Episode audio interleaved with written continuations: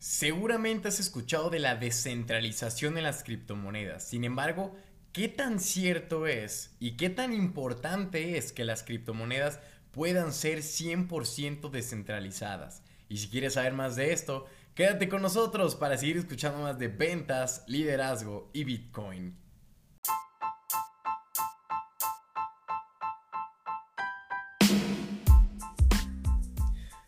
¿Qué tal, damas y caballeros? Les habla su cripto compadre César Oski Cosio desde Guadalajara, Jalisco, México. Feliz de estar nuevamente con ustedes para seguir platicando acerca más de Bitcoin, blockchain y sobre todo el tema de la importancia de la descentralización en el ecosistema cripto.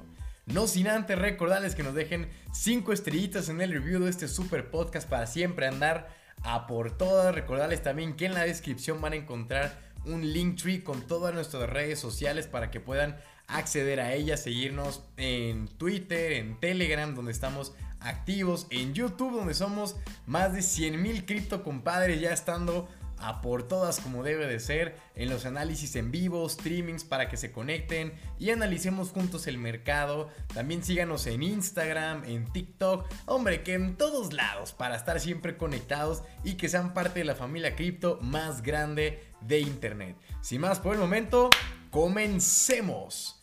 Y lo más importante aquí a tomar en cuenta es la importancia en la descentralización pero tomando en cuenta el famoso trilema de blockchain. ¿Qué significa esto? Pues de entrada tenemos un triangulito donde por la parte de arriba el primer dilema, y son tres, por eso trilema, es el tema de la descentralización. O sea, ¿qué tan descentralizado tiene que ser un proyecto para que funcione? O sea, al final, para que una cripto tenga éxito, tiene que responder perfectamente este trilema. Descentralización, escalabilidad y seguridad. Tiene que tener las tres a rajatabla. Es muy difícil llegar a tener las tres porque a veces por tema de descentralización tienes que, eh, vaya, limitar el tema de la seguridad o en su defecto tener menos escalabilidad. O sea, una se tiene que reducir. Es muy difícil realmente encontrar un proyecto que tenga las tres cosas súper fuerte y muy bien agarradas. O sea, dibujadas como un triángulo perfecto. Podemos decir que el triángulo las puntas van a crecer conforme sea más descentralizado, tenga más seguridad o sea más escalable. El caso de Bitcoin es lo más parecido a un trilema perfecto de blockchain. Es descentralizado, sí, se podría decir que sí. Es escalable, aquí sí ya tengo mis dudas. Digo, a partir de los tokens BRC20 con la actualización de Taproot, donde Bitcoin puede ya tener contratos inteligentes y todo esto, sí puede ser un poquito más escalable que anteriormente, pero todavía está en dudas. Y de seguridad sí es bastante bueno. Entonces, te digo, ni siquiera Bitcoin logra tener los tres puntos perfectos. Entonces, ya estamos como en un... Hmm, ok. Sin embargo, ¿por qué es importante la descentralización? porque nosotros ya estamos actualmente viviendo en un mundo centralizado, la banca tradicional es privada, nuestro dinero realmente no es nuestro dinero hasta que tú no lo tienes en mano. O sea, estamos hablando de que si tú no tienes el efectivo, el dinero no es tuyo. Porque el tenerlo en una cuenta de banco, que está tu nombre con tus claves, sí, en una cuenta de qué? De banco, no en tu casa, no en cualquier cosa. Y ese banco literalmente en cualquier momento puede decidir bloquearte la cuenta, congelártela y darte eh, excusas y excusas y excusas hasta que ellos decidan liberarte el dinero otra vez. De hecho, aquí les doy un dato interesante. Solo el 3% aproximadamente de todo el dinero del mundo está en efectivo, está en papel. Todo lo demás son dígitos que están literalmente en la nube, que están en un ordenador, en tu teléfono, pero no existe. Es dinero que está virtualmente creado. Por lo tanto, sabemos que eso está controlado por entes como el FMI, el Fondo Monetario Internacional, los bancos más grandes de cada país, eh, o hasta el propio gobierno a veces llega a meter mano a tu dinero, a tus finanzas y a la banca. Entonces, ¿por qué es importante descentralizar eso? Porque hemos visto que han cometido errores muy grandes como en el 2008, el caso de Lehman Brothers que quebraron y llevaron a una crisis inmobiliaria a todo lo que da en Estados Unidos. También estamos hablando de situaciones no muy lejanas, o sea, este mismo año 2023 y todavía 2022, varios bancos estuvieron quebrando, algunos al borde de la quiebra, lo rescató la Fed en Estados Unidos y fueron como un montón de cosas que ya uno dice, ok, eh,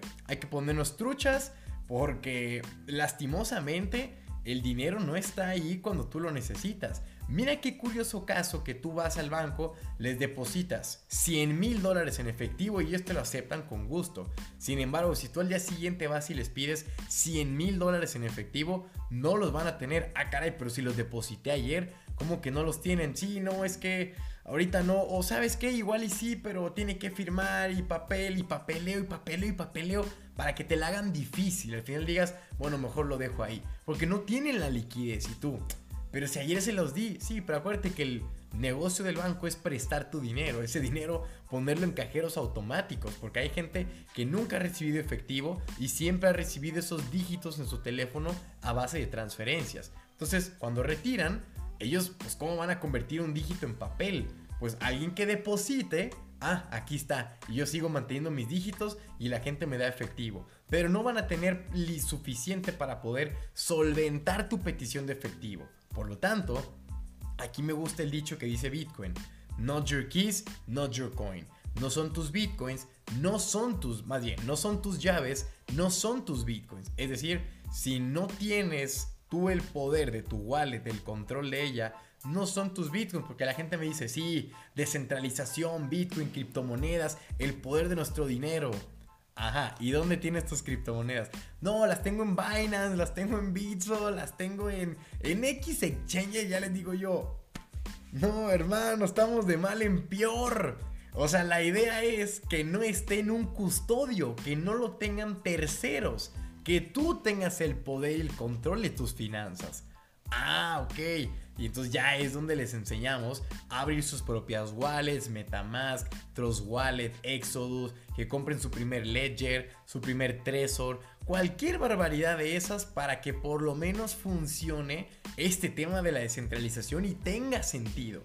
No nomás comprar criptos por comprar justificando que ahora sí tengo el dinero, porque si el exchanger quiebra, adiós. De hecho, el exchanger también está en su derecho de poderte decir, ¿sabes qué? No te voy a dar tus criptomonedas. No, ¿por qué? Porque no me has dado, no sé, X papel de KYC, no me has entregado X documentación y te pueden hacer lo mismo que en el banco. Así que hay que tener mucho cuidado con ello, ¿vale? No dejarse llevar a que cripto es igual a descentralización. Sí, pero no. Sí, en el tema de que la criptomoneda, pero ¿dónde tienes esa criptomoneda? Es ahí donde hay que tener cuidado. Por eso es importante que los ecosistemas que se crean tengan por lo menos una descentralización pura en el proyecto. Aquí te estoy hablando de la descentralización del dinero como tal, pero también podemos hablar de la descentralización en el proyecto. ¿En qué se basa?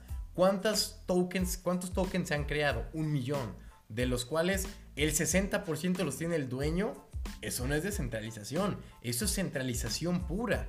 Hombre, que los dueños del proyecto son cinco y ellos toman todas las decisiones y no respetan a la comunidad. Eso no es descentralización, eso es centralización.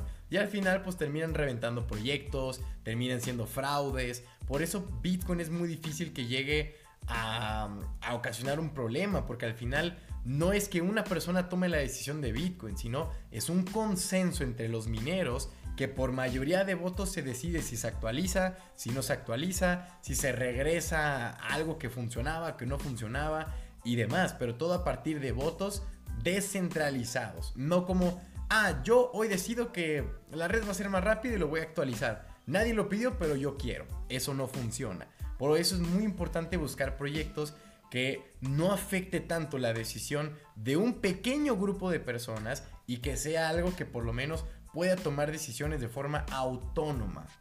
Eso es muy, muy importante. Pero también tenemos en cuenta el tema del custodio, que sin custodio sin un custodio descentralizado, pues al final es lo mismo que tenerlo en el banco. Entonces, si tú no tienes tus bitcoins en, en un monedero frío, monedero caliente, la verdad es que estás en problemas serios. Serios realmente. Yo te recomiendo que vayas a mi canal de YouTube, vayas busques la lista de reproducción que dice wallets y exchangers y veas todas las diferentes wallets que te puedes crear para poder almacenar tus criptomonedas de forma segura y descentralizada. Por mi parte, esto ha sido todo en este super podcast. No olvides dejarnos 5 estrellitas en el review para que siga creciendo. Estemos nosotros a por todas como debe de ser. Y como siempre les digo, este es Cesarowski y les mando un cripto abrazo. Cuídense mucho y nos vemos pronto.